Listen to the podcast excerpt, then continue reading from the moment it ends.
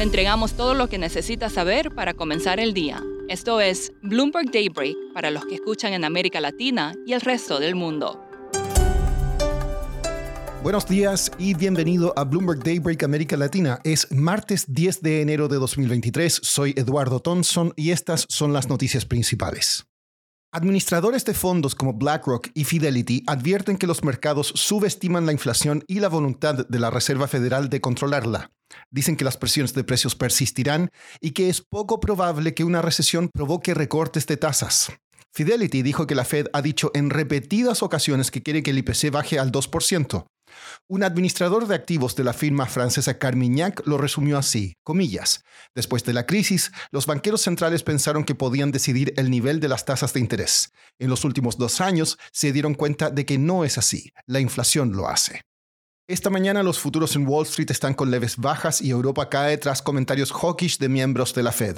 Mary Daly, de la Fed de San Francisco, dijo que espera que el Banco Central eleve las tasas por sobre el 5%, mientras que su contraparte en Atlanta, Rafael Bostich, dijo que la Fed debería elevar sobre el 5% en el segundo trimestre y mantener la tasa ahí por un tiempo largo. Asia cerró a la baja.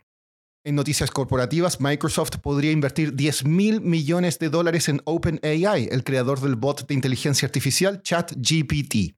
Por su parte, CVS busca comprar Oak Street por más de 10 mil millones de dólares y Tata está cerca de comprar una planta que sería el primer fabricante de iPhone en India.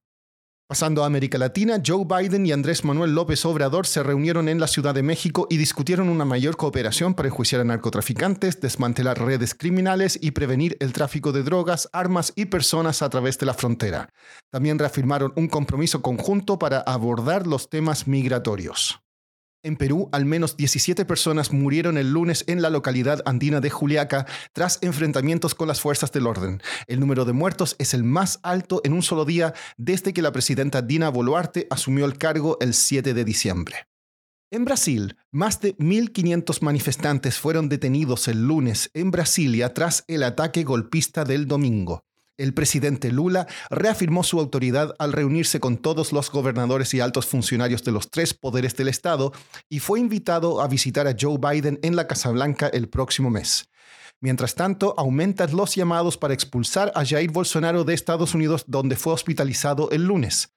Para entender todo lo que está pasando en Brasil, hablé con Adriana Dupita de Bloomberg Economics, quien explica la reacción del mercado a los disturbios del domingo.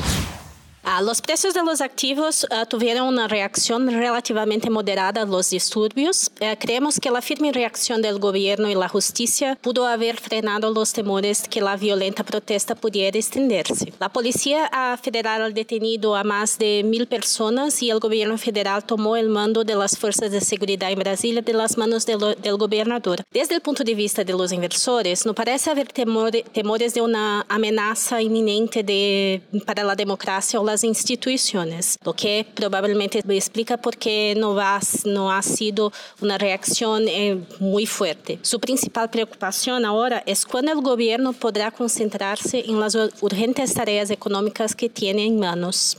Adriana, ¿qué dicen los analistas políticos? ¿Lula va a tener esta presencia de Bolsonaro sobre él durante todo su gobierno? He escuchado diferentes puntos de vista uh, sobre as implicações políticas para Lula, não tanto uh, sobre Bolsonaro, porque está lejos, está, uh, há notícias que esteja no hospital, então, não tanto sobre Bolsonaro, pero sobre acerca da direita. Há alguns analistas que creem que os hechos fortalecem a posição de Lula e seu capital político, já que provocou uma impressionante ola de apoio externo e também uma reação unida de los líderes de todos os poderes em Brasil outros analistas que creem em cambio, que os hechos ponen de manifiesto que Lula enfrentará uma oposição muito intensa e violenta a lo largo de seu mandato presidencial e que uma forte resposta internacional institucional com arrestos e enjuiciamentos solo sembraria a ah, mais divisão no país. minha opinião pessoal ao respeito é que para Lula, além de ser um desafio inaceitável de para a democracia, estes eventos representam uma distração bastante desagradável em um momento em que Lula está tratando tratando de que su administración tenga un buen comienzo, no solo en temas que importan para los inversores como un nuevo marco fiscal, sino también en cuestiones urgentes para su electorado de votantes de bajos ingresos. Para terminar, según un análisis de US News and World Report, La mejor profesión en estos momentos en Estados Unidos es desarrollador de software. Esto a pesar de que empresas tecnológicas están realizando despidos masivos. Si lo que desea es máxima seguridad laboral, considere el sector salud. Los trabajadores de las tiendas minoristas tienen los peores trabajos. Eso es todo por hoy. Soy Eduardo Thompson. Gracias por escucharnos.